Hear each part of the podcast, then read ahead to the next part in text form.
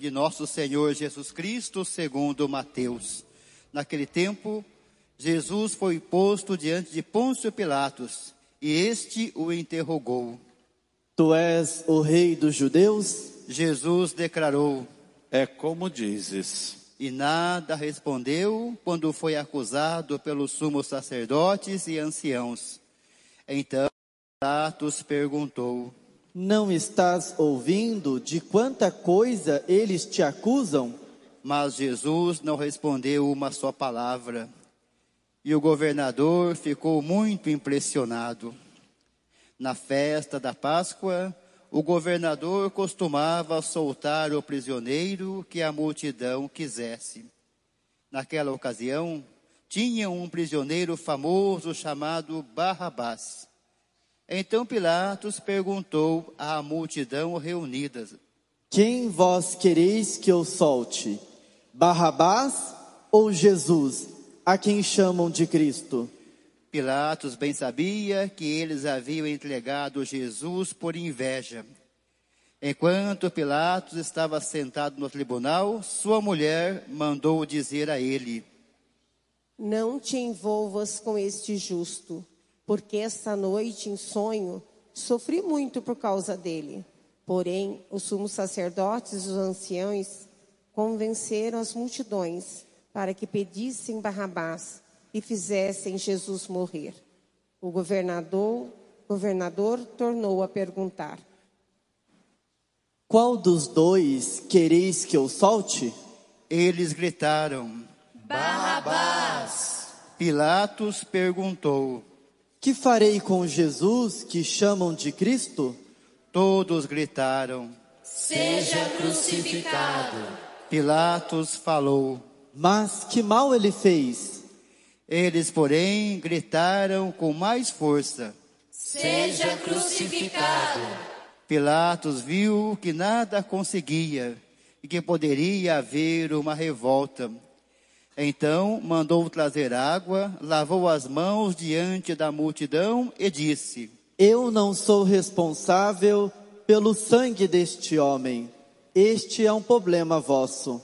O povo todo respondeu: Que o sangue dele caia sobre nós e sobre os nossos filhos. Então Pilatos soltou Barrabás, mandou flagelar Jesus e entregou-o para ser crucificado. Em seguida, os soldados de Pilatos levaram Jesus ao palácio do governador e reuniram toda a tropa em volta dele.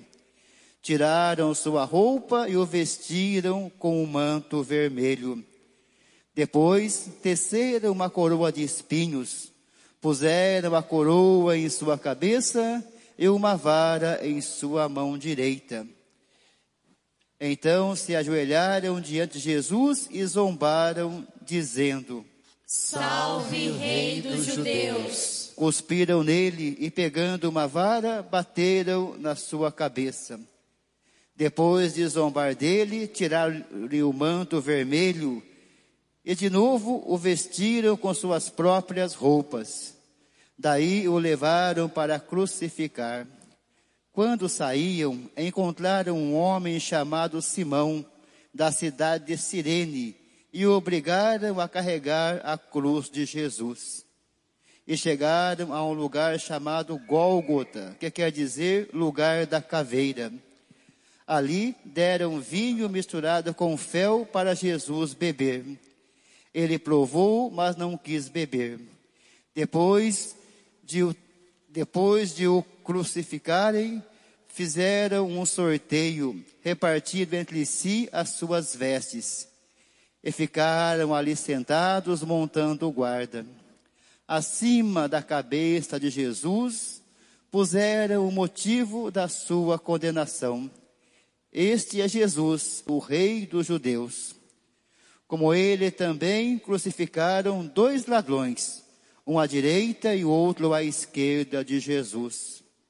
As pessoas que passavam por ali o insultavam, balançando a cabeça e dizendo: Tu que ias destruir o templo e construí-lo de novo em três dias, salve a ti mesmo Filho de Deus, desce da cruz. Do mesmo modo, os sumos sacerdotes, junto com os mestres da lei e os anciãos, também zombavam de Jesus. A outros salvou, a si mesmo não pode salvar. É rei de Israel? Desça agora da cruz e acreditaremos nele. Confiou em Deus que o livre agora, se é que Deus o ama, já que ele disse: Eu sou o filho de Deus. Do mesmo modo, também os dois ladrões que foram crucificados com Jesus o insultavam. Desde o meio-dia até as três horas da tarde, houve escuridão sobre toda a terra. Pelas três horas da tarde, Jesus deu um forte grito, Eli, Eli, lama sabachthani. que quer dizer: Meu Deus, meu Deus, por que me abandonaste? Alguns dos que ali estavam ouvindo-o disseram, Ele está chamando Elias. e logo um deles, correndo, pegou uma esponja, ensopou-a em vinagre, colocou-a na ponta de uma vara e lhe deu para beber. Outros, porém, disseram, Deixa, vamos ver se Elias vem salvá-lo. Então Jesus deu outra vez um forte grito e entregou o Espírito. E eis que a cortina do santuário rasgou-se de alto a baixo em duas partes. A terra tremeu e as pedras se partiram. Os túmulos se abriram e muitos corpos dos santos falecidos ressuscitaram saindo dos túmulos depois da ressurreição de Jesus, apareceram na Cidade Santa e foram vistos por muitas pessoas. O oficial e os soldados que estavam com ele, guardando Jesus, ao notarem o terremoto e tudo o que havia acontecido, ficaram com muito medo e disseram: Ele era mesmo Filho de Deus. Palavra da salvação. Glória a vós, Senhor. Queridos irmãos, queridas irmãs, presentes aqui em nossa Igreja Matriz de Santana ou nos acompanhando de suas casas, nós estamos coroando o retiro espiritual que a Quaresma foi para nós e a Semana Santa é a semana chamada maior do ano, nos preparando diretamente para a Páscoa de nosso Senhor Jesus Cristo. É tempo de renovação da nossa fé. É tempo de nos deixarmos nos transfigurar, deixarmos Deus verdadeiramente completar em nós a obra de salvação que Ele mesmo iniciou. E em cada evangelho, de um modo especial, em cada leitura, em cada salmo, nós vamos colhendo mensagens para colocarmos em prática na nossa vida. E encontramos páginas de teologia, páginas de catequese, que serviram à igreja de todos os tempos e hoje vem em nosso socorro. O que, que significa essa entrada triunfal de Jesus em Jerusalém? Os grandes reis usavam cavalos, os grandes imperadores entravam com carruagens. Jesus vai entrar num jumento, num burrico. Vai entrar humildemente em meio ao seu povo, sendo saudado por aquele povo com ramos. O fato deles tirarem ramos das árvores significava o fazer cabanas para colocarem como casas, celebrando a libertação da escravidão do Egito. Eles faziam os tetos com as palmeiras, com as folhas que tiravam das árvores, e isso significava o ser peregrino. É interessante a gente recordar isso. E eles faziam isso na festa das cabanas, que celebrava então esta libertação da escravidão do Egito. E nesse dia em que Jesus entra no meio deles, eles celebram uma libertação muito maior. sem terem consciência disso. E os ramos nas mãos indicam: aqui nós estamos só de passagem, como ciganos que passam de lugar em lugar, como um povo nômade, nós procuramos a cidade que há de vir. E tem um sentido forte Jesus ter entrado no jumento. Ele diz assim: vocês vão lá desatar esse jumento. Se alguém perguntar por quê, vocês dizem que o Senhor vai precisar dele. E essa história é repetida no Evangelho. Duas vezes se narra a mesma coisa. O jumento, para nós, não tem um simbolismo forte, mas para o povo judeu, o jumento significa serviço, o jumento significa paciência, significa doação, entrega de vida, significa amor. Então, o que, que nós somos convidados a fazer nesta página de catequese que o Evangelho nos oferece? Desatar a nossa paciência, desamarrar o nosso amor, a capacidade de servir, de amar o próximo, de doar a vida pelos outros, desatar, fazer isso acontecer. Às vezes, no decorrer da nossa vida, na vida em família, na vida da comunidade, a gente corre o risco de se perder, de se cansar, de achar que não dá mais, que a gente já fez tudo, que já foi muito, que a gente já teve muita paciência, que a gente já dedicou muito amor. E o início da Semana Santa nos convida: desate de novo a sua paciência, desamarre de novo o seu amor, a sua entrega de vida. E tem um outro detalhe nesta entrada triunfal de Jesus em Jerusalém. Os apóstolos colocam seus mantos sobre aquele jumento, sobre o burrico. Os mantos vão servir como um arreio para Jesus se sentar. E o que, que o manto significava para o povo judeu? A própria vida. O manto era o que cobria o povo do sol durante o dia e virava cobertor durante a noite. O manto era essencial, ou como eles mesmos diziam, é a nossa segunda pele. Então ali eles colocavam a vida. Os apóstolos colocaram a vida para que Jesus pudesse usar da vida deles, da história deles.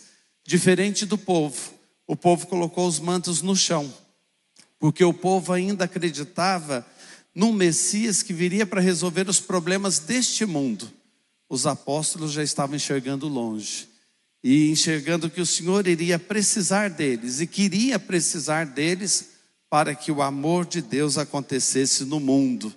Então hoje nós somos convidados a colocarmos os nossos mantos, colocar a nossa vida para o Senhor passar, desatar tudo aquilo que está nos amarrando na caminhada da vida e continuar a missão de entrega de vida, de serviço, de doação por inteiro, sem reclamar.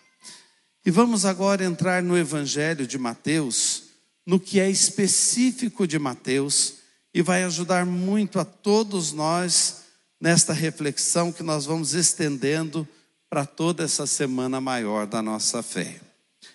No Evangelho de Mateus, a paixão começa com a narrativa da última ceia. E Mateus é o único que fala que Jesus está falando da traição e aparece uma pergunta só em Mateus. Os discípulos começam a se perguntar: por acaso serei eu o traidor? E cada apóstolo foi perguntando: por acaso serei eu? Até chegar em Judas e Jesus confirmar que seria Judas. Mas é interessante essa pergunta passar por cada um. Quem sabe hoje a gente esteja necessitado de se fazer essa pergunta: quem vai trair? Quem está traindo? Por acaso sou eu? E a gente, com tanta facilidade, escapa do caminho do Evangelho, entra por caminhos tortuosos. Hoje o mundo oferece o virtual, o celular, a internet. Quantas vezes nós traímos os nossos princípios? traímos a nós mesmos, traímos o que há de mais sagrado com o nosso olhar, com os nossos desejos, aceitando tudo o que ali é proposto, ou em outras situações da nossa vida. Na nossa vida familiar, na vida de comunidade, mais uma vez eu repito, quantas vezes a gente se desvia do caminho que o Senhor nos propõe, do caminho que o Evangelho pede que tracemos, que sigamos. Por acaso serei eu o traidor? Essa pergunta nos ajuda muito a um crescimento espiritual, a sairmos da mesmice, a sairmos da nossa rotina e vamos observar o que em nós pode ser traição do Evangelho, traição a Jesus, e vamos procurar consertar, acertar dentro de nós isso. Um outro detalhe que é de Mateus é que um dos discípulos, que depois vai ser identificado com Pedro, ataca um dos soldados que vem prender Jesus com uma espada. E Jesus pede: guarde a espada na bainha. O meu reino não se define por isso. Guarde a espada na bainha.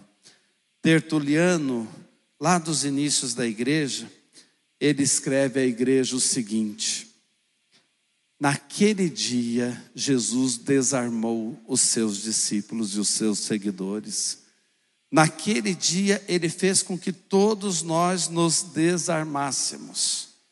E isso foi tão levado a sério pela igreja, que uma pessoa, para ser batizada, tinha que depor as suas armas. Ninguém podia ser batizado se tivesse armas, se guardasse armas. Jesus nos desarmou. Nós somos filhos da paz. Nós somos bem-aventurados promovendo a paz, porque assim somos reconhecidos como filhos de Deus. E isso é levado de um modo tão a sério que os cristãos, muitos foram martirizados, porque não aceitavam prestar o serviço militar no império, não aceitavam pegar em armas.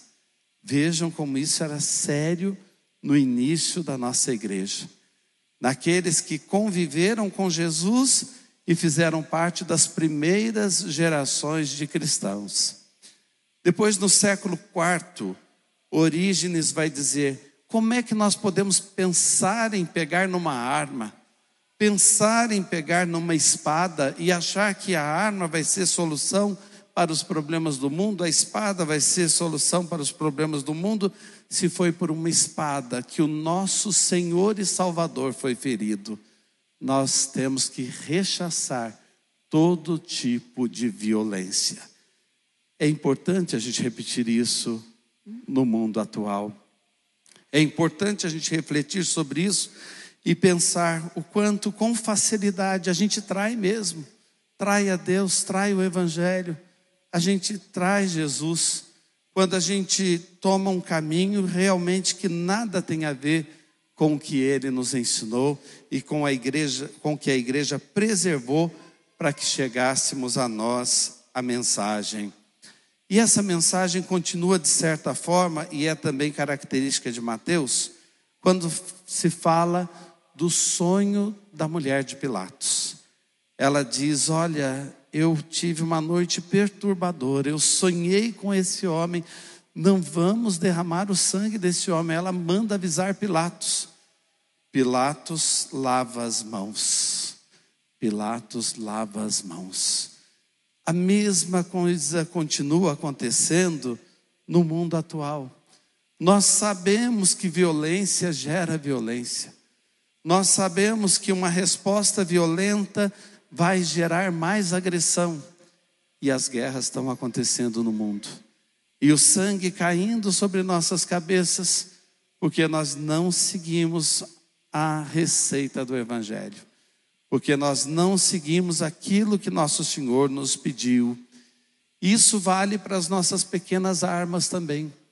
Seria muito importante que a gente se desarmasse de verdade, desarmasse o coração para o nosso convívio cotidiano entre marido e mulher, pais e filhos, na vida familiar, com os parentes, com os amigos, com os irmãos, na vida de comunidade. Vamos nos desarmar. Desarmar tudo aquilo que nos torna violentos e que continua trazendo respostas violentas para o mundo. Nós somos da paz, nós somos de Deus. Depois, no momento da morte de Jesus, Mateus coloca alguns detalhes que servem como catequese para a sua comunidade.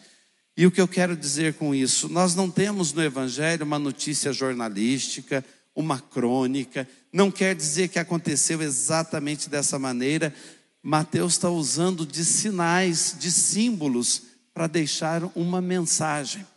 Então ele diz: quando Jesus expirou, quando Jesus morreu, o véu do templo foi rasgado. A cortina do templo que separava o Santo dos Santos do povo, e onde só o sumo sacerdote entrava uma vez por ano para levar o sangue dos animais oferecidos, essa cortina foi rasgada de cima a baixo. Esse véu foi rasgado. Isso não aconteceu. O véu continuou lá. Mas o que que Mateus está dizendo à comunidade? Nós não temos mais uma separação entre nós e Deus. Deus se humanizou, veio até nós em Jesus, se encarnou e se revelou como amor. Que ideia você tem de Deus? Será que na sua fé ainda existe essa cortina? Existe esse véu que faz você ter medo de Deus? Que faz você pensar num Deus que dá prêmio ou que castiga? Você tem a ideia de um Deus juiz, de um Deus justiceiro? Ou você conhece o Deus que é amor? E quando a gente passa a conhecer esse Deus que é amor, a gente conversa com Ele como um amigo fala com outro amigo. E leva Deus para o nosso dia a dia. E a gente fazer a vontade de Deus, a gente vai descobrindo, é a gente fazer aquilo que verdadeiramente nos torna felizes. É fazer aquilo que o coração também deseja. Então, deixe esse véu do templo ser rasgado dentro de você.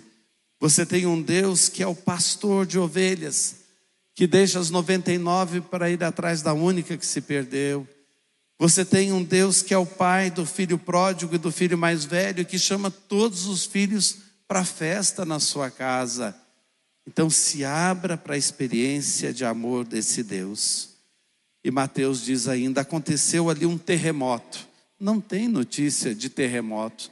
Terremoto marca a história, fica gravado ali para sempre. Houve um terremoto no ano tal. Não houve um terremoto no ano que Jesus morreu. Então é uma linguagem, linguagem figurada. Que terremoto é esse que Mateus diz que aconteceu? Um terremoto no ser humano, dentro de nós. Quando a gente conhece Jesus, quando a gente abraça a salvação em Jesus, quando a gente deixa o evangelho acontecer, acontece um terremoto. E o que, que um terremoto causa? Poucos dias nós assistimos terremotos. Tira tudo do lugar nada fica no lugar. É isso que Mateus está dizendo à sua comunidade e à igreja de todos os tempos. Quando o Evangelho chega, Jesus entra no nosso coração, tudo sai do lugar. O que era importante passa a não ser, o que a gente nem ligava passa a ser o principal. O que era acidente passa a ser essência para a nossa vida e a gente começa uma vida nova.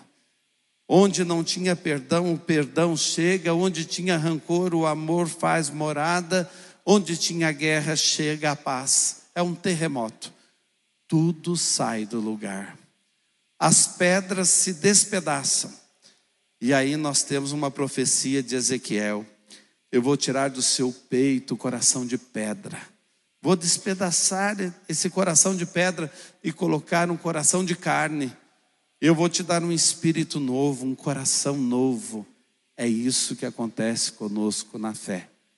Você chegou hoje meio petrificado para começar a Semana Santa, Deus já quer causar essa mudança em você, despedaçar essa pedra fria, sem vida, que não comunica nada. E quer fazer o amor dele acontecer em você e através de você. Como é dito lá na narrativa sobre o burrico, o jumento, quando perguntarem para você por que, que isso está acontecendo, você diz: o Senhor está precisando, o Senhor está precisando. Ele quer precisar de nós. Ele quer precisar desse coração que tem que deixar de ser de pedra e precisa passar a ser um coração de carne. Depois tem mais um outro detalhe de Mateus, no momento que Jesus morre. Mateus vai citar que Jesus desceu ao lugar dos mortos e ressuscitou a todos, a todos aqueles que jaziam na morte. De novo, Ezequiel, naquela profecia dos ossos ressequidos, do campo de ossos. Deus devolveu carne, nervos e soprou o seu espírito, e aqueles ossos voltaram à vida. É o que a Páscoa do Senhor quer causar em nós. Onde nós estamos mortos, onde nós estamos como ossos secos, onde nós estamos sepultados, Deus quer nos libertar para uma vida nova. Por fim, Mateus ainda cita que Judas se matou. E vai ficando claro nessa catequese, ele vai contando à comunidade daquele tempo, por que é que Judas se matou? Porque ele foi buscar conselhos em lugar errado, com pessoas erradas. Imaginem se Judas Iscariotes fosse visto de novo por Jesus se ele tivesse ido conversar com Jesus dizendo: Perdão, Senhor, eu me arrependi. O arrependimento dele foi tão profundo que ele não viu mais sentido na vida dele, mas procurou pessoas erradas, lugares errados. Não é que isso acontece também conosco e com a igreja de todos os tempos? Ah, eu vou tentar uma solução por ali. Ah, agora eu vou escutar esse aqui. Agora eu vou lá que estão prometendo milagres, que estão prometendo resolver tudo da vida. A gente erra muitas vezes por procurar soluções mais fáceis ou em lugares errados e escutar pessoas erradas. É preciso escutar a Jesus, sempre voltar a Ele e deixar que Ele nos inspire a viver. Mateus ainda diz, e aqui eu termino, que os guardas chegaram para pedir que fossem colocados vigias ali junto do túmulo de Jesus e que lacrassem, sigilassem a pedra do sepulcro para que os amigos de Jesus não fossem lá roubar o seu corpo e inventar histórias. Pois bem, eles sigilaram a pedra eles colocaram guardas vigiando, mas a vida venceu a morte. Mesmo assim, a vida venceu a morte. Nos lembrando da ressurreição de Lázaro, eu disse, Jesus repete mais de uma vez naquela narrativa: tirai a pedra. A gente coloca uma pedra em cima daquilo que a gente quer que esteja morto. Olha, morreu esse assunto, vamos colocar uma pedra em cima, vamos colocar uma pedra em cima disso que aconteceu? Jesus diz: tirai a pedra. Eles tiveram a ideia de deixar ali para sempre a pedra, ela não está mais. Jesus está vivo. E ao nome dele, todo joelho se dobre e toda língua proclame que ele é o Senhor para a glória de Deus Pai. Amém.